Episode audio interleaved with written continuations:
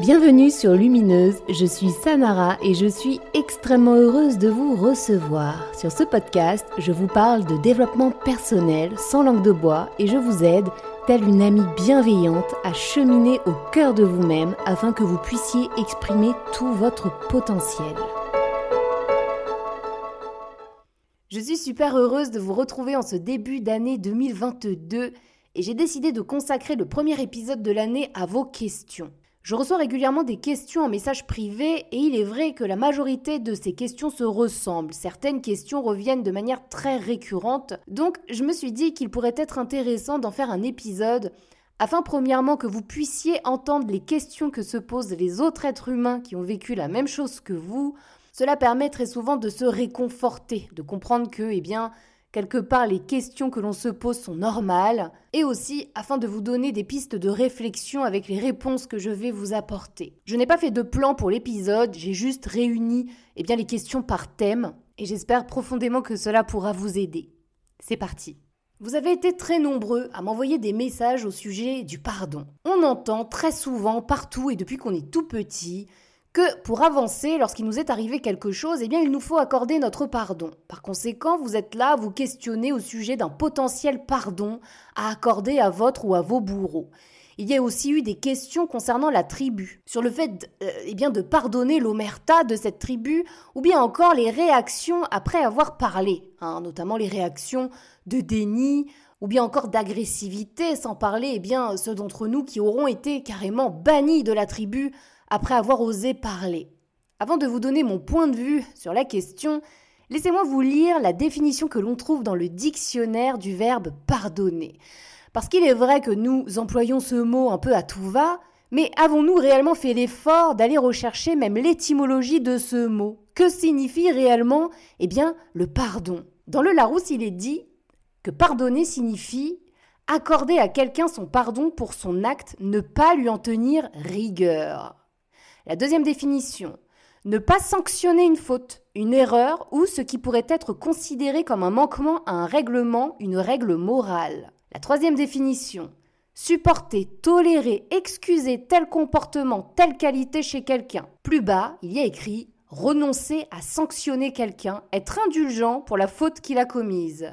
Donc là, on nous parle d'indulgence, de ne pas tenir rigueur, de ne surtout pas sanctionner. On nous parle également de manquement à une hypothétique morale, règlement. Euh, dois-je vous rappeler que l'inceste et le viol sont des crimes? Euh, Moi, je dirais même des crimes contre l'humanité. Hein, on n'est pas en train de parler d'une morale. Enfin, je veux dire, employer le terme pardonner parce que vous avez convié un ami à dîner et que ce dernier est arrivé avec deux heures de retard, euh, j'entends bien, oui, là, le, le mot pardon a toute sa place. Mais là, on est quand même en train de parler de quelque chose qui est venu vous détruire au plus profond de votre âme, au plus profond de vos tripes. Le pardon n'a pas sa place là-dedans. Mais là, encore une fois, c'est mon opinion, c'est mon avis et je vais le développer. Mais avant d'aller plus loin, je vais vous lire autre chose en ce qui concerne le pardon. Dans Introduction à la psychologie positive, il est dit sur le pardon, pardonner, c'est fondamentalement faire don de quelque chose à quelqu'un. Le sens du terme est donc fidèle à son étymologie perdonare, en latin per donare. Il s'agit du don que l'on fait de son droit au ressentiment après avoir été victime d'une offense. Le pardon est le fait de vaincre son ressentiment envers un offenseur, non pas en niant son droit au ressentiment, mais en s'efforçant de considérer l'offenseur avec bienveillance, compassion et même amour. Donc là déjà on nous parle d'offenseur hein, et on nous parle du fait que eh bien en donnant le pardon, ça nous permet même de donner de la bienveillance, de la compassion et de l'amour à cet offenseur. Euh, dans nos situations, au cas particulier, il ne s'agit pas d'offense, il s'agit de traumatisme. Il ne s'agit pas d'un maudit un peu plus haut que l'autre que nous pourrions pardonner. Non, il s'agit d'une agression brutale, violente. Il s'agit d'une effraction dans notre physique, dans notre psychisme. Il s'agit aussi de toutes les conséquences qu'il y a derrière dues directement à la dissociation traumatique. On parle aussi de toutes les somatisations, les souffrances dans le corps. Est-ce que réellement le pardon a sa place? Est-ce que réellement l'être humain auquel vous devez apporter de la compassion, de la bienveillance et de l'amour, c'est ce bourreau, c'est ce meurtrier? Non, la personne à laquelle vous devez apporter de la bienveillance, de la compassion et de l'amour, c'est vous-même. Donc déjà en ce qui concerne le bourreau, dans ma grille de lecture à moi, dans mon processus, le pardon n'a pas eu sa place et n'aura pas sa place. Pardonner un père qui a sodomisé sa fille dès l'âge de 3 ans Sérieusement Sérieusement. Moi, c'est quelque chose qui m'a beaucoup énervé, notamment au moment de ma sortie d'amnésie, parce qu'à moi aussi, on m'a beaucoup rabâché ce mot de pardon. Mais là où on appose le mot pardon, moi j'appose le mot acceptation. C'est pour ça que je vous parle constamment d'acceptation. Accepter, on n'a pas le choix. Si on veut avancer, si on veut guérir, si nous voulons penser nos blessures, nous nous devons d'accepter ce qui est immuable. Je n'ai pas main mise sur le passé. Je ne peux pas modifier ce qui est arrivé. Et quand bien même j'avais une merveilleuse machine à remonter le temps et que je revenais au moment de là ou des agressions, sincèrement, que pourrais-je faire? Les êtres humains qui ont été violés par leur bourreau alors que vous n'étiez que des enfants, qu'allez-vous faire face à un adulte hmm? Lorsque vous avez été adulte et agressé par un autre adulte, qu'auriez-vous pu faire puisque la sidération se met en place et que vous ne pouvez ni bouger, ni parler, ni pleurer, ni fuir? Le pardon a selon moi absolument aucune place dans tout ce schéma de reconstruction. Le pardon est quelque chose que l'on accorde à un autre être humain pour des offenses du quotidien, pour des broutilles, mais certainement pas pour des traumatismes. Et le pardon, la part du don, ce que vous allez donner à l'autre, ne pensez-vous pas que vous lui avez suffisamment donné? Sérieusement, vous n'avez pas besoin de pardonner pour avancer, puisque euh, le pardon n'a pas sa place là-dedans. Travaillez votre acceptation de la situation. Oui, ça c'est quelque chose qui est en votre pouvoir, c'est quelque chose que vous pouvez faire, et c'est d'ailleurs quelque chose d'autrement important dans votre parcours. J'y ai consacré un épisode, n'hésitez pas à y jeter une oreille. En ce qui concerne le pardon, au niveau de la tribu, eh bien en réalité là aussi il s'agit d'acceptation. Nous sommes tous responsables de nous-mêmes. Et donc les autres êtres humains qui composent votre tribu sont responsables d'eux-mêmes. Ils sont responsables de leurs pensées, de leurs paroles et de leurs actions, ou de leurs non-paroles et de leur inaction, en l'occurrence. Accepter, ça ne veut pas dire être d'accord avec ce qui est arrivé, qu'on s'entende bien. Accepter, c'est simplement le fait de comprendre au plus profond de soi qu'on ne peut absolument pas modifier ce qui est arrivé, qu'on ne peut pas modifier le comportement des autres êtres humains. Il nous faut accepter que certains êtres humains nous rejettent, il nous faut accepter que certains êtres humains sont dans le déni. Est-ce que cela signifie que moi, je dois continuer à aller voir ces gens-là, me rendre chez eux et supporter des soirées entières euh, empreintes de déni ou même de réflexion? Oui, parce que il y a certaines familles, une fois que c'est dit, hein, que le couvercle a sauté quelque part, eh bien après on fait comme si euh, rien ne s'était passé, rien n'avait été dit, la vie continue. Eh bien là je vous dirais que c'est un travail sur vous-même que vous allez devoir effectuer. Qu'est-ce qui est bon pour vous? Subir ce genre de situation qui de toute évidence vous fera souffrir à l'intérieur de vous-même, je veux dire, c'est une évidence. Ou bien décider que vous méritez le meilleur et que par conséquent vous méritez également d'être bien entouré hein, par des êtres humains qui ne sont pas dans le déni, par des êtres humains qui ne vous rabaissent pas ou qui ne font pas comme si votre souffrance était inexistante. Je vous l'ai souvent dit, il y a forcément plusieurs deuils à accomplir, et dans ces deuils, il y a aussi des membres de notre tribu qui sont dans ce déni ou bien encore qui pourront vous rejeter, être agressifs avec vous. Selon moi, le meilleur comportement à adopter dans ces situations, eh bien, c'est de couper les ponts. Alors, vous allez me dire, dis donc, c'est vraiment dur, Sanara. Moi, je vous donne mon opinion. Pour moi, couper les ponts est la meilleure solution, même si cela se fait de manière temporaire. On ne sait pas ce qui peut se passer demain. Les êtres humains peuvent très bien se remettre en question parce que vous aurez justement à poser un acte fort en coupant les ponts. Vous aurez décidé ce qui est meilleur pour vous et vous aurez décidé que ce qui est bon pour vous, eh bien, c'est de ne plus être au contact de ces êtres humains qui vous rabaissent ou vous renient. Si à l'issue, certains d'entre eux reviennent vers vous en s'excusant, eh bien là, vous pourrez totalement, eh bien, prendre la décision de les réaccepter dans votre vie. Mais attention, sous certaines conditions. Et la première condition est bien celle du respect, du respect de vous dans votre entièreté du respect de vos émotions, du respect en ce qui concerne l'histoire que vous portez, que vous avez vécue. Si ces êtres humains reviennent vers vous avec la casquette euh, de la victime parce que eux aussi souffrent et peut-être même souffrent plus que vous selon leur dire de la situation que vous avez vécue, eh bien, réfléchissez-y à deux fois avant de les réaccepter dans votre vie. Selon moi, un ménage est nécessaire. Et oui, je ne vous le cache pas, ce ménage est douloureux. Les deuils sont douloureux. Faire le deuil d'un être humain qui respire encore est extrêmement douloureux, mais c'est une souffrance qui est temporaire et qui est nécessaire quelque part. Vous vous devez de vous mettre en sécurité et votre sécurité émotionnelle et affective est hautement importante, surtout, surtout lorsqu'on parle de reconstruction suite à de lourds traumatismes. Pensez bien aussi que rien n'est figé dans la vie. La vie est faite de mouvements, la vie est faite de nouveautés. Parfois, prendre des décisions qui auront un impact fort est nécessaire afin que les autres êtres humains se remettent en question et osent se regarder en face. Et s'ils ne font pas ce travail, eh bien, euh, c'est leur choix. Nous devons accepter leurs décisions, accepter leur comportement dans le sens où nous n'avons pas d'impact dessus, nous ne pouvons rien y faire. En revanche, ce que nous pouvons faire, c'est poser des actions dans le sens du bon et du bien pour vous-même, dans le sens de la sécurité pour vous-même. Vous, n'êtes pas un paillasson, vous n'êtes pas là pour subir les brimades et autres dénis de cette tribu. Aujourd'hui, vous êtes là pour faire de vous votre priorité absolue. À présent, je vais vous lire une autre question reçue. Peut-on vraiment digérer, avoir une vie normale, un conjoint, fonder une famille, alors qu'on a l'impression d'être détruit? La réponse à cette question est oui, un grand oui. On peut absolument penser ses blessures, on peut cicatriser. Il est totalement envisageable de fonder sa propre famille et d'être heureux ou heureuse dans son couple. Oui, c'est possible. En revanche, on ne peut pas nier la charge de travail qui nous incombe. Eh bien, pour arriver à un état d'équilibre, à un état de bien-être dans sa vie déjà intime, dans le sens de nous avec nous-mêmes, et puis par la suite de nous avec l'autre.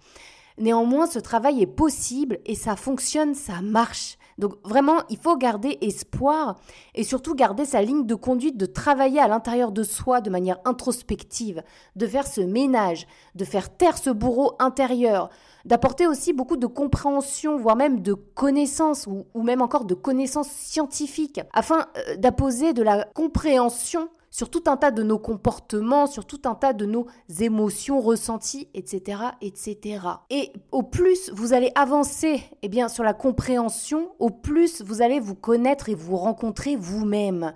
Et donc savoir ce qui est bon pour vous ou pas. Mais également attirer à vous les bonnes personnes, celles qui seront attirées par votre lumière et non pas par vos traumas. Parce que euh, ça aussi, c'est quelque chose, lorsque nous avons vécu de lourds traumatismes étant enfants, que nous nous sommes construits en étant totalement dissociés, ah bah là, clairement, on attire les pervers narcissiques et autres petites joyeusetés telles que celle-ci, un peu comme la lumière attire les moustiques. Donc vraiment, travailler sur soi, apaiser son système, se rencontrer, se connaître, permet Ensuite, une relation vraiment saine avec l'autre. Mais déjà, avant tout, il faut absolument avoir une relation saine avec nous-mêmes. Ça, c'est très important. Une autre question. Peut-on guérir de troubles anxieux, par exemple de déréalisation, sans savoir ce qu'il nous est arrivé? La réponse est non. En revanche, on peut atténuer ce phénomène de déréalisation et on peut également atténuer l'angoisse en général. Lorsqu'on reprend la raison de ce phénomène, donc par exemple la déréalisation. La déréalisation est un symptôme de la dissociation traumatique. Dissociation traumatique qui elle-même existe, eh bien pour que surtout, surtout, la mémoire traumatique euh, reste bien terrée dans son coin. Par conséquent, il est absolument impossible d'anéantir totalement ou de guérir, eh bien tous les symptômes de la dissociation traumatique tant que la mémoire traumatique continue, eh bien de errer dans les limbes de nos cerveaux. C'est impossible. En revanche, il est totalement possible d'effectuer eh deux travails différents. Un premier travail pour apaiser son système alors que la mémoire traumatique est encore tue et qu'on ne sait pas exactement ce qui nous est arrivé. On en a une très forte intuition, on se doute, il y a tous les autres, eh bien, j'allais dire, faisceaux d'informations, les cauchemars, les problèmes somatiques, etc., etc., qui nous mettent sur la voie. Dans ce cas, on peut totalement atténuer les symptômes, on peut atténuer les angoisses, on peut atténuer ces épisodes de déréalisation, de dépersonnalisation. Il y a vraiment des choses à mettre en place qui fonctionnent, mais ça les atténue. Et quand bien même ils partiraient, parce que euh, même lorsqu'on a des épisodes de déréalisation, la plupart du temps, ça dure un certain temps, et puis ça passe, et puis plus tard, ça revient. Mais pourquoi ça revient? Eh bien parce qu'il y aura quelque chose qui aura mis en alerte le système, il y aura eu un risque que la mémoire traumatique se réveille, Et dans ce cas, le système refait tout disjoncter et paf, c'est reparti. Du coup, euh, même lorsqu'on se croit sorti d'affaires, eh bien il y a de grandes chances pour que de nouveaux épisodes se produisent parce qu'on n'est pas à l'abri d'un nouvel événement, d'une date, de la météo même, je ne sais pas. Il vous suffit d'avoir vécu une agression forte un jour où il pleuvait très fort, eh ben je peux vous assurer qu'ensuite, à chaque fois qu'il pleuvra très fort, cela aura des conséquences sur votre système. Le système va s'allumer. Donc dans ce cas-là, tout d'abord faire un travail pour se calmer, pour apaiser notre système, ça c'est très important. Tous les exercices, euh, tout ce qui va toucher à l'instant présent. Euh, notamment, si vous reprenez mon exercice sur les cinq sens, ça, ça peut réellement vous aider. Ça fonctionne. Euh, aussi, tout ce qui sera de l'ordre de la méditation ou aussi du yoga. Alors, pas forcément le yoga d'ailleurs, j'allais dire tous les sports physiques. vraiment, ressentir son corps, se réancrer dans son corps. Ça, ça fonctionne vraiment très bien pour calmer les angoisses en tout genre et calmer eh bien, euh, ce genre d'épisode extrêmement horrible à vivre au quotidien. Grâce à tous ces exercices, il est totalement possible d'apaiser son système afin de réduire ce phénomène. Et puis également penser à la thérapie, que ce soit la thérapie par la parole, Toujours pareil aussi, thérapie manuelle, tout ceci dans le but eh bien, de se réintégrer soi-même. Et donc là, la deuxième partie de la question, quelque part, est bah oui, mais je ne sais pas réellement ce qui m'est arrivé. Et eh bien là, je vous invite à écouter l'épisode sur ouvrir la boîte au secret. Toujours pareil, couplé à une thérapie, et là pour le coup, notamment euh, de la parole. Parce que en exprimant son histoire à haute voix, avec des mots, en tentant d'apposer des mots sur ce que l'on ressent, etc., etc., sans compter évidemment l'échange qu'il y aura avec cet autre être humain qui vous écoutera, eh bien ça aussi, ça aide à débloquer la mémoire. Il y a un travail qui se fait, un travail en profondeur. En revanche, ce que je peux vous certifier, c'est qu'à partir du moment où tout ce travail est fait, la dissociation traumatique ne faisant plus partie du quotidien, eh bien tous ces symptômes qui en découlent n'en font plus partie non plus. Et encore une fois, ce travail est envisageable, il est à portée de doigt. Une autre question. Pourquoi a-t-on l'impression de ne pas être la personne qu'on aurait dû être si on n'avait pas vécu tout ça? Alors pour répondre à cette question, à cette interrogation, je vais vous donner un exemple. Prenez un enfant, vous le faites grandir dans une famille aimante, bienveillante, euh, où tout lui sera donné sur un plateau d'argent. Reprenons exactement le même enfant et disons dans une euh, réalité alternative, ce même enfant vient au monde dans une famille plutôt maltraitante ou en tout cas où il va subir de lourds traumatismes, ce qui est donc notre cas à nous tous a priori ici. Dans le premier cas, le petit enfant choyé va pouvoir orienter son énergie à l'intérieur de lui-même, à son expansion, à son apprentissage, etc., etc. Le deuxième enfant, quant à lui, va orienter son énergie dans la survie. Il va orienter son énergie, eh bien soit pour contenter ses parents bourreaux, ou bien encore pour occulter euh, sa mémoire traumatique, hein, parce que tout ce système se met en place très vite, et donc vous étiez également des enfants dissociés. Hein. Euh, donc tout ça c'est vrai. À présent, imaginez que cet enfant est arrivé avec le même stock de graines de vie à l'intérieur de lui, avec le même stock de graines de lumière, de, de savoir, de dons à l'intérieur de lui. Ce qui va se passer, c'est que selon l'endroit où nous allons éclore, nous n'allons pas utiliser les mêmes graines. Par exemple, l'enfant qui a grandi dans la famille choyée n'aura peut-être jamais développé son empathie. Il n'aura peut-être également jamais développé son adaptabilité, puisque tout était doux, tout était rose. Il n'y a pas eu besoin eh bien, de s'adapter à quelconque changement soudain, brusque dans sa vie. L'autre enfant, quant à lui, euh, aura développé une empathie extrême, voire une hyper-empathie avec autrui. Eh oui, ayant eu à se connecter aux besoins des autres afin de les contenter, pour que surtout, surtout, il ne lui arrive rien, son empathie a bien été développée. Son adaptabilité extrême aussi. Parce que pour survivre, il faut s'adapter. Il faut adapter son comportement, ses mots, sa posture sa voix. Toujours pareil pour contenter l'adulte qui risquerait de devenir méchant, violent, agressif, agresseur si jamais on ne fait pas ce qu'il demande. Peut-être que l'enfant numéro 1 ayant été choyé n'aura jamais développé son don pour l'écriture, puisqu'il ne se sentait pas isolé étant enfant. Il est au contact du monde, des autres, il était très aimé, il n'a jamais eu à travailler sa solitude. Là où l'autre enfant, qui aura évolué dans une famille dysfonctionnelle, se sera souvent senti très seul et aura peut-être lui développé son don pour l'écriture, afin d'extérioriser ce sentiment de solitude. Peut-être aussi que l'enfant ayant grandi dans un environnement choyé aura rencontré l'amour beaucoup plus vite. Il se sera également fait des, des amis, de bons amis, très tôt dans son enfance, qui l'a gardé à l'âge adulte, là où l'autre enfant, étant beaucoup plus introverti, beaucoup plus douloureux à l'intérieur de lui-même, n'aura jamais réussi à, créer de liens très profonds avec d'autres êtres humains, n'aura toujours pas rencontré l'amour de sa vie. On parle bien du même enfant, là, hein, du même potentiel à l'arrivée et de ce que ça donne rendu à l'âge adulte. Parce que, rendu à l'âge adulte, bah, que va-t-il se passer? Eh bien, toutes les graines qui sont restées au creux du ventre, qui n'ont pas pu germer dans le terreau de l'enfance, auront à germer de toute manière tôt ou tard. De plus, celles qui auront déjà germé auront à être apprivoisées afin de trouver un certain équilibre. Là où l'enfant numéro 2 devra apprendre à dompter son empathie, l'enfant numéro 1, lui, aura à apprendre l'empathie tout court. Là où l'enfant numéro 1 à travailler très tôt sa sociabilité, etc., l'enfant numéro 2, lui, aura eh bien, à travailler sa sociabilité, son contact à l'autre et à travailler sur son introversion. Peut-être que l'enfant numéro 1 nous fera une grosse crise de la quarantaine qui le fera se mettre derrière un clavier et écrire un livre. Ah tiens, on va retrouver l'écriture. Là où l'enfant numéro 2 écrit depuis sa plus tendre enfance. Il a fait germer cette graine bien plus tôt que son lui qui habite, euh, qui vit dans une réalité alternative. Toutes ces graines de potentialité auront à éclore et celles qui ont déjà éclos sont à équilibrer. Le potentiel de départ est le même, la destination aussi. C'est le chemin qui va changer, la manière dont on va accéder à cette éclosion.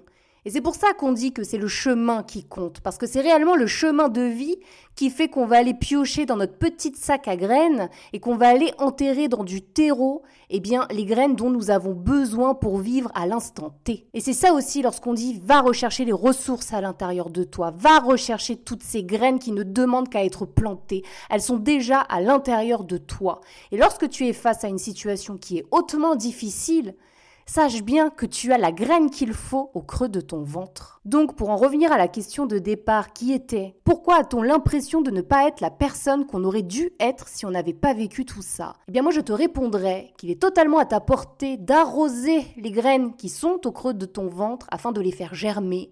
Et peu importe que ces dernières germent alors que nous avons 7 ans ou 45, le plus important étant de les faire germer. Et toutes les graines qui auraient pu germer au cours de l'enfance et qui ne l'ont pas pu, eh bien, germeront à l'âge adulte. Et dans une réalité alternative, ce sont d'autres graines que vous avez eu à faire germer étant enfant et d'autres encore à faire germer à l'âge adulte. Il n'y a pas de meilleur chemin. Le meilleur chemin, c'est le vôtre. Votre chemin est le bon. Une autre question. Que faire quand on est coincé entre souvenirs bancals, mais suffisants pour donner des idées suicidaires et envie de vivre?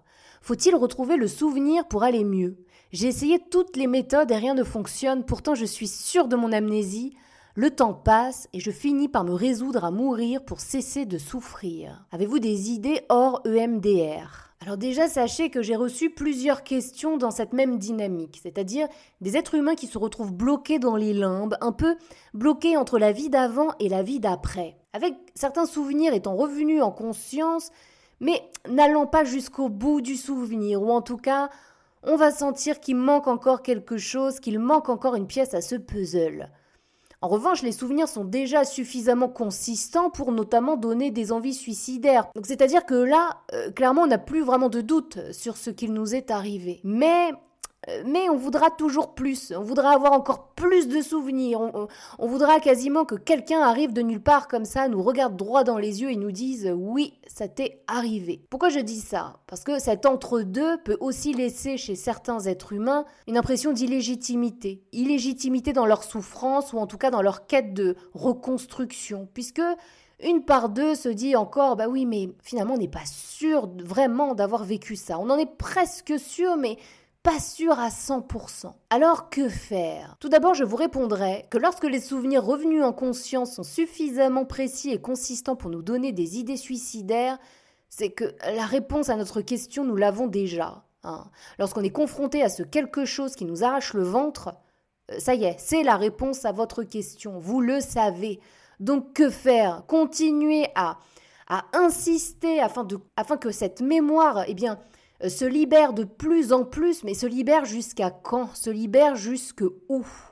N'avez-vous pas suffisamment d'éléments en votre connaissance, en votre possession, pour au contraire débuter un travail de pansement des plaies, pour commencer ce travail de cicatrisation de vos traumas? Faut-il réellement avoir toute votre mémoire en conscience pour eh bien décider qu'à partir d'aujourd'hui, vous allez travailler dans le sens de votre reconstruction? Parce que les souvenirs revenus, s'ils sont déjà suffisamment consistants pour vous donner envie de mourir, c'est bel et bien que vous avez déjà ici toutes les réponses à vos questions. De plus, j'ajouterais que lorsqu'on a le nez sur quelque chose, il est extrêmement difficile de voir ce quelque chose dans son entièreté. Hum, ou si je devais vous donner un exemple, imaginez que vous êtes en pleine conversation avec un ami, et puis il y a quelque chose que vous, vous voulez lui dire, vous l'avez sur le bout de la langue, mais, mais ça vient pas. Et puis vous lâchez l'affaire, et quelques instants plus tard, ou, plus tard dans l'après-midi, paf, ah tiens, ça y est, je sais ce que je voulais te dire, c'est revenu. Le système, à partir du moment où vous essayez de le forcer, de le forcer comme ça, eh bien, euh, lui, qu'est-ce qu'il va faire? Il va bien rester fermé. Hein. Ça l'intéresse pas du tout. Puis peut-être que lui, il part du principe que vous n'êtes pas prêt du tout. C'est peut-être pas pour rien non plus. Si le système n'a pas délivré le, comment dirais-je, le souvenir dans son entièreté. Néanmoins, vous pouvez totalement débuter votre processus de guérison à cet instant vous en savez suffisamment Vous savez, non seulement une sortie d'amnésie c'est très long, mais en plus, quand bien même là votre souvenir reviendrait en entier, vous, vous ne serez pas à l'abri dans plusieurs semaines, plusieurs années, pourquoi pas, d'avoir un nouveau souvenir qui réapparaît. Le système libère les souvenirs lorsque vous vous sentez prêt. Parfois on est persuadé d'être prêt alors qu'en réalité on ne l'est pas du tout. Ou alors il nous faut faire un certain ménage dans notre vie, dans notre entourage, dans nos décisions, afin euh, d'avoir le terreau favorable à l'ouverture de cette boîte au secret. On n'est pas obligé d'avoir toute notre histoire dans les moindres détails pour décider de commencer ce travail qui nous permettra d'accéder à la quiétude. Enfin, je veux dire, non, foutez-vous la paix, lâchez-vous la grappe. Vous avez suffisamment à votre connaissance pour débuter un réel travail. Et c'est peut-être bien même en, en entamant ce travail eh bien, de, de guérison, d'introspection, de libération, que le reste du processus pourra s'enclencher. Vous méritez un peu de paix et de quiétude là, mais vraiment vous le méritez amplement. Donc cessez de vous torturer, cessez de vouloir absolument tout avoir en conscience. Ce qui est arrivé à votre conscience est déjà suffisamment consistant. Par conséquent, il vous suffit amplement pour débuter ce travail et effectivement vous libérer. Cessez de vous torturer. Cessez de nourrir ces souvenirs absolument abominables. Prenez plutôt la décision de saisir entièrement cette envie de vivre. Partez à la conquête de vous-même et le reste viendra. Alors attention, ça ne veut pas dire faire comme si de rien n'était. Pas du tout. C'est juste prendre conscience qu'il y a un quelque chose en maturation à l'intérieur de soi et avancer dans le sens penser les plaies de ce qui nous est revenu et dont on connaît déjà l'existence. En ce qui concerne la légitimité, soyez bien conscient que même lorsque le grand souvenir, le premier souvenir entier et complet revient, eh bien on continue de souffrir de ce manque de légitimité. C'est-à-dire que pendant quelque temps, nous aurons des moments au cours de la journée, parfois ce sera le matin au réveil, où, nous aurons oublié l'enfer dans lequel nous vivons depuis quelques, depuis quelques jours. Et c'est comme si chaque matin on devait réapprendre de nouveau, quelque part comme si une partie de nous mourait à nouveau chaque matin. Parfois cela peut également arriver au cours de la, de la journée. C'est-à-dire qu'on est là en souffrance et puis, euh, et puis tout à coup on sait plus, on doute, et puis on se dit que peut-être qu'en fait non, on on est vraiment fou, vraiment folle, peut-être que c'est vrai que c'est jamais arrivé finalement. Et paf, la réalité de toute manière ne, peut plus être réenfermée comme avant, ce n'est plus possible. Mais comme il n'est plus possible de vivre dans le déni, comme il est trop tard parce que le souvenir est revenu, eh bien ces, ces petites phases ne durent jamais très longtemps. Mais en revanche, elles peuvent arriver de manière récurrente, surtout au début de la sortie d'amnésie.